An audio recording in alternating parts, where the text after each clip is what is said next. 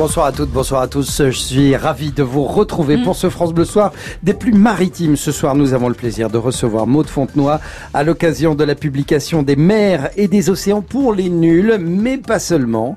On peut s'y connaître et tout de même apprendre beaucoup, beaucoup de choses comme euh, vous euh, le constaterez jusqu'à 20h. Mais d'abord, les titres du journal Frédéric Oui, Dorel. bonsoir Arnold, bonsoir à tous. Le téléphone devient un fléau sur les routes. C'est une étude de l'assureur AXA qui le dit, 7 Français sur 10 utilisent leur smartphone en conduisant. Les enseignants français, eux, sont moins bien formés que les autres à la discipline. On fait comme si savoir gérer une classe, c'était un don, dit même un syndicaliste du SE-UNSA. La fin du procès Balkany avec la plaidoirie de maître Dupont-Moretti attendue comme une apothéose. Tout à l'heure, Sylvie Charbonnier rentre du tribunal. L'État pourrait devenir le plus gros réseau de vente de cannabis. Mais oui, vous avez bien entendu, c'est l'idée d'un député des Bouches-du-Rhône qui veut tordre le cou au réseau actuel, François-Michel Lambert, avec qui nous serons en direct tout à l'heure. Plus de, 60 de 70 millions de réfugiés dans le monde. 70 millions, c'est le triste record de 2018. Et parmi ces populations qui fuient la guerre ou les persécutions, un déplacé sur deux est un enfant. Elles, elles ont entre 60 et 84 ans. Elles vivent en maison de retraite et jouent au foot. Une sélection nationale vient même d'affronter l'Afrique du Sud. Nous irons à Saint-Étienne. Et puis, euh, votre invité ce soir, Arnold, c'est Maud Fontenoy. Oui, bonsoir Maude. Bonsoir. Merci d'avoir accepté notre invitation autour de la parution des mers et des océans pour les nuls, mais pour tout le monde, hein, pas que pour les nuls. On, non, on va euh, trouver plein d'informations ouais, dedans. ouais, ça va... parle à la famille tout entière. Oui, vous allez pouvoir consulter ça euh, en famille. On voit ça après le journal de Frédéric Dorel que voici. France Bleu Soir. France Bleu Soir. Arnold Derek, Frédéric Dorel. Frédéric, nous commençons avec ce terrible constat. Les Français n'arrivent plus à se passer de leur téléphone, même au volant. C'est même la nouvelle bête noire des défenseurs de la sécurité routière, selon une enquête d'AXA Prévention. Alors que nous faisons plus attention à la vitesse et à l'alcool, Timur Osturk. Il sert de GPS et puis il vibre, il sonne pile au mauvais moment. C'est arrivé à Quentin en moto il y a six mois. Je regardais mon téléphone pour un message justement qui venait d'arriver. J'ai pas regardé la route et je me suis pris une barrière que j'avais pas vue et je suis tombé. Lire un SMS sur la route, c'est 23 fois plus de chances d'avoir un accident. En 2004, un Français sur cinq utilisait son téléphone au volant. Aujourd'hui, la proportion a explosé, raconte Éric Lemaire, président d'AXA Prévention. Le smartphone au volant, c'est 70% des Français qui reconnaissent l'utiliser en conduisant. Certains admettent parfois dans notre enquête jouer ou regarder la télévision en conduisant. C'est pas possible. La route, c'est dangereux et on ne peut pas avoir des distracteurs comme ça en permanence en conduisant. Alors, comment lutter contre le téléphone en voiture? Pour Emmanuel Barbe, le délégué interministériel à la sécurité routière, cela passe d'abord par une prise de conscience. Quand on est euh, sur son téléphone qui est au volant, hein, c'est vraiment la question qu'on doit se, se, poser. Il faut bien comprendre qu'en France, chaque année, il y a environ 1400 personnes qui sont tuées par une autre. Le téléphone commence à prendre une part importante, notamment en ville. Enfin, c'est quand même scandaleux. Et puis, pour convaincre les conducteurs de lâcher leur portable, il y a aussi la répression. À terme, les radars automatiques devront pouvoir détecter un automobiliste déconcentré par son téléphone. Timur Osturk pour France Bleu. Les autorités sanitaires, elles, se réjouissent de la montée d'une autre tendance. Les jeunes parents vaccinent davantage leurs enfants. C'est le résultat des 11 vaccins obligatoires pour les enfants nés depuis janvier 2018. Mais les spécialistes constatent aussi qu'il y a moins de résistance. Le message « les vaccins sont efficaces » est bien passé. En revanche, les enseignants français passent plus de temps que les autres à faire le gendarme? C'est une enquête de l'OCDE qui le dit. Nous avons un problème de formation sur ce point au départ et tout au long des carrières. Stéphane Crochet, secrétaire général du syndicat d'enseignants SE-UNSA. On continue à faire en France comme si euh, la gestion de classe était un don. On vérifie chez les nouveaux enseignants qu'ils ont euh, un haut niveau de connaissances et évidemment c'est très important. Mais pour ce qu'il reste de euh, faire la classe, gérer la classe, faire vivre la classe, on continue à faire comme si c'était un don. Et du coup c'est aussi très culpabilisant quand on se retrouve en difficulté pour des raisons diverses et variées. Ça veut dire qu'il faut euh, dès la formation initiale avoir du temps à passer en classe avec des élèves, mais pas en responsabilité. Parce qu'aujourd'hui, on recrute des enseignants et on les met directement à mi-temps en responsabilité de classe, donc avec euh, toutes les difficultés que cela peut générer. Et donc on commence sa carrière avec euh, beaucoup de tensions, beaucoup de stress et pas forcément avec les clés pour que ça marche mieux. Le secrétaire général du SE UNSA, Stéphane Crochet. La FNSEA demande aux assureurs de mieux indemniser les agriculteurs touchés par la grêle ces derniers jours. Face à une quinzaine d'exploitants concernés, la patronne du syndicat, Christiane Lambert, estime on doit réfléchir à l'avenir parce qu'avec le changement climatique, ces événements se reproduiront. Justice, c'est le procès Balkany qui vient de s'achever Oui. au tribunal correctionnel de Paris. Et la plaidoirie tant attendue de maître Éric Dupont-Moretti qui défend le maire de Levallois. Sylvie Charbonnier, vous rentrez de l'audience après six semaines de procès. Le ténor du barreau est finalement resté sobre. Oui, enfin, à sa mesure, hein, Mhm. mais en tout cas pas d'éclat de voix, c'est vrai, comme on y est habitué.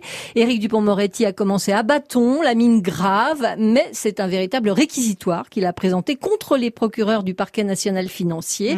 Euh, la violence judiciaire, elle ne sent pas la pisse, lance-t-il, en pointant donc le doigt. Bon. Elle ne sent pas l'hémoglobine, mais condamner un innocent, c'est terrifiant. Alors l'avocat du maire de Levallois ne plaide pas l'innocence, hein, évidemment, il l'a dit à plusieurs reprises, Balkany est ce qu'il est, il a fraudé, mais juste il compare. Il compare avec les crimes de sang, avec les viols, dont, dit-il, dans la majorité des cas, ils ont été sanctionnés l'an dernier par des peines moins lourdes que celles-là.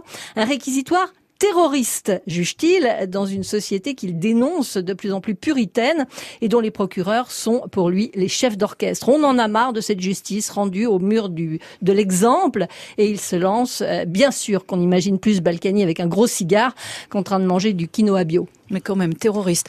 Il y avait beaucoup de monde pour assister à cette plaidoirie? Voilà, la salle comble, une gigantesque file d'attente devant la salle d'audience. On se serait cru euh, au spectacle. Mm. Alors des soutiens de Patrick Balkany riant à tous les bons mots, des Levalloisiens opposants aussi, et puis des curieux bien sûr. Tout ce monde venu pour le clou du spectacle, donc la star du barreau et le célèbre maire, ce qui fait dire d'ailleurs à Dupont-Moretti à un moment en s'adressant au parquet, vous pouvez y aller. Vous êtes soutenu par la foule qui est venue comme au cirque, comme on vient voir un roi tomber et à qui on donne des coups de pied. Une foule qui attendait évidemment les derniers mots euh, du maire, qui reviennent, vous le savez, au prévenu. Oui. Patrick Balkany, euh, sombre et sobre, n'a demandé qu'une chose au tribunal, pouvoir rester auprès de sa femme qui a besoin de lui. Hmm. Merci. Sylvie Charbonnier, France Bleu, Paris. Et l'accusation demande 7 ans de prison ferme à l'encontre de Patrick Balkany. Plus son incarcération immédiate, 10 ans d'inéligibilité et la confiscation de tous ses biens. Jugement le 18 octobre. Nicolas Sarkozy sera jugé, lui, pour corruption dans l'affaire des écoutes. Ou l'affaire Paul Bismuth, hein, puisque c'est sous ce nom que l'ancien président avait acquis en 2014 le téléphone portable qui lui doit ses poursuites. Les enquêteurs qui travaillaient sur le financement de sa campagne de 2007 et ses liens avec la Libye l'avaient mis sur écoute. Ils avaient alors capté des conversations. Paul Bismuth demandait des informations sur l'affaire Bettencourt au juge Azibert en lui promettant en retour son aide pour un poste à Monaco. 19h08 et pour la suite du journal de Frédéric Dorel, nous parlerons de ces 70 millions de réfugiés dans le monde. Mm. Ça, c'est le terrible record de 2018. C'est Nicolas Ballu euh, qui fera un point euh, sur ce sujet. En foot féminin, il existe une sélection française de plus de 60 ans. Elles viennent même de disputer une rencontre internationale contre des Sud-Africaines. Oui. Mais d'abord, Frédéric, l'État à la tête d'une société qui produirait et vendrait du cannabis, c'est l'idée très sérieuse d'un député. tellement sérieuse qu'une proposition de loi sera déposée demain à l'Assemblée. À votre initiative, François-Michel Lambert, bonsoir. Bonsoir. Porte-parole de l'UDE, l'Union des démocrates et des écologistes. Vous êtes le fameux député en question et votre idée donc c'est de créer une société d'exploitation du cannabis, une CK qui détiendrait le monopole de la production et de la vente de cannabis en France. Ben exactement. Je précise que cette proposition de loi est soutenue par euh, 24 députés issus de quatre groupes euh, à l'Assemblée nationale. Vous voulez dire qu'elle peut passer socialiste, Hmm. La République en marche et le groupe Liberté et Territoire. Euh, donc ça veut ça dépasse les clivages politiques habituels. Et euh, l'idée, euh, c'est d'abord face à un constat, une hypocrisie euh, terrible en France, hein, le pays où il y a le plus de consommateurs de cannabis et la plus forte répression en Europe. Mm. Donc euh, avec des résultats nuls, il est temps de regarder ce que font les autres pays. C'est la légalisation du cannabis. Mais il ne faut pas la faire n'importe comment. Et ce que nous proposons, c'est un contrôle par l'État grâce à la création d'une société d'État, la société d'exploitation du cannabis, la CECA. Ça voudrait dire quand même que l'État deviendrait le premier dealer de France. Euh, C'est possible, le shit n'est plus une drogue. Et euh, c'est pas une drogue plus. D'abord, euh, dans la proposition de loi, il est très clairement écrit quel type de cannabis serait autorisé avec un niveau de THC euh, euh, défini par décret. Le THC, c'est le psychotrope, ce qui amène la drogue.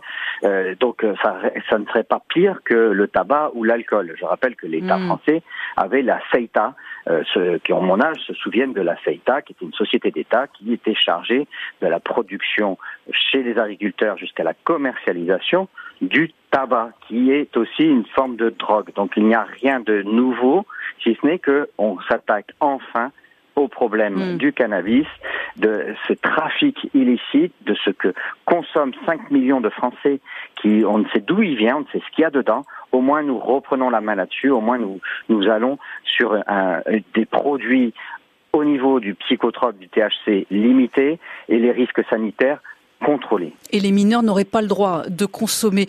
L'ACK fournirait également les semences de cannabis aux agriculteurs, alimenterait les bureaux de tabac et vous allez jusqu'à fixer un prix de vente en dessous du marché actuel.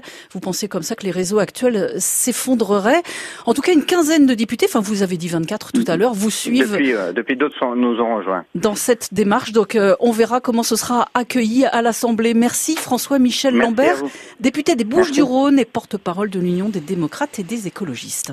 19h11, le revolver qui aurait servi à Van Gogh pour se tuer a été vendu plus de 160 000 euros. Le peintre l'aurait utilisé dans un champ d'Auvers-sur-Oise en 1890, là où l'arme a été retrouvée en 1960.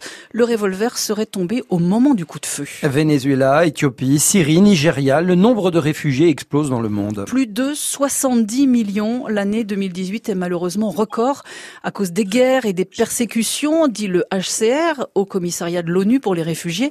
Et parmi ces 70 millions, Nicolas Ballu, il y a beaucoup d'enfants. Oui, un réfugié sur deux est un enfant.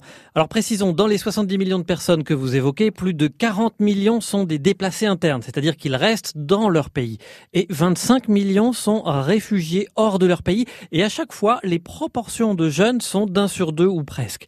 Ils viennent de Syrie, d'Afghanistan, du Venezuela la plupart du temps. Ils sont accompagnés d'un adulte, ce qui ne les empêche pas de souffrir de la faim ou de la précarité, bien sûr. Et le problème, c'est que pour les autres, ceux qui sont seuls, séparés de leurs parents, les données ne sont pas très fiables. L'ONU le dit elle-même, les chiffres sont totalement sous-estimés et en hausse. À peu près 130 000 dans le monde, mais beaucoup de pays ne comptent pas ou sont incapables de compter tous ces enfants ou ados isolés, même les pays où les réfugiés sont dûment enregistrés. L'Afrique est le continent le plus touché, notamment le Soudan, le Kenya, euh, ailleurs, c'est l'Afghanistan. Pour tous ces enfants, leur chemin est peuplé de risques majeurs, la violence, l'exploitation, les abus sexuels. Et tous ne sont pas des adolescents. Parfois, ce sont des très jeunes enfants. Par exemple, en Ouganda, la majeure partie des réfugiés sont des enfants et près de 3000 sont des enfants de moins de 5 ans seul. Terrible. Merci Nicolas Ballu. Du foot à présent avec euh, Neymar Junior qui euh, manquera les trois premiers matchs de Ligue des Champions à la saison prochaine. L'UEFA confirme en appel la suspension de l'attaquant parisien, attaquant qui traverse une mauvaise passe, hein, accusé de viol, à nouveau blessé. Il ne vaut plus que 120 millions d'euros pour le mercato. Du foot toujours, mais en version féminine. Dans le sillage du mondial, un match oppose des pionnières aujourd'hui. Des joueuses de plus de 60 ans. La sélection française affrontait même cet après-midi l'Afrique du Sud à Mais les Sud-Africaines ont gagné après les demi-temps de 20 minutes dans une ambiance bon enfant, Fabrice Hawkin. Ben oui, Frédéric, un match euh, pas comme les autres, moyenne d'âge euh, sur le terrain 70 ans, alors forcément mm. il faut s'adapter. Euh, terrain réduit, nombre de remplacements illimité, tac, les coups d'épaule interdits, évidemment il ne fallait pas se blesser. les Sud-Africaines bien plus expérimentées ont survolé le match, vous l'avez dit. Il faut dire que c'est normal, les mamies françaises jouent pour la plupart depuis seulement quelques semaines, mais le plus important, ce n'était pas le score hein, finalement, mais la bonne ambiance mm. tout au long du match. Les Banyana Banyana et les Bleus ont rigolé. Euh, des scènes étonnantes également. Les remplaçantes sud-africaines encourageaient des Françaises et notamment la gardienne qui a vu les buts défiler impuissante. La doyenne du match, Francine, 84 ans et deux prothèses de hanche, a fini la rencontre avec des crampes, les mains sur les genoux, et avec un objectif, jouer au foot le plus souvent possible euh, pour se rapprocher du niveau des Sud-Africaines ou tout simplement pour le plaisir. Et eh ben voilà, ça nous rassure pour les années qui viennent. Merci Fabrice Hawkin, France Bleu, Saint-Étienne-Loire. Nous terminons ce journal en musique, comme tous les soirs, avec Elton John qui recevra vendredi la Légion d'honneur des mains d'Emmanuel Macron. L'artiste anglais sera ainsi récompensé pour son apport inestimable à la culture. La France profite de son passage dans l'Hexagone. Il était hier en concert à Lille et sera demain à Paris-Bercy.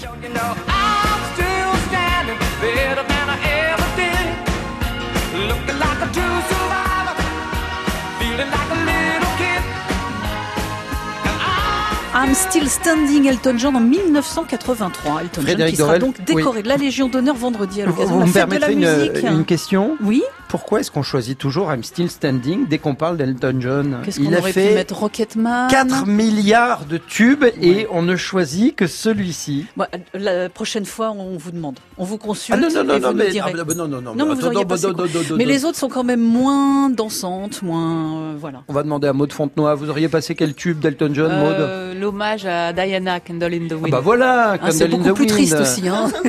Ah bah parce que l'actualité est joyeuse alors. hein, D'accord, ok, Ah, vous merci. l'écoutiez en mer. Bon, Voilà. bah, alors la prochaine fois, on passera Candle in the Wind. D'accord. Voilà.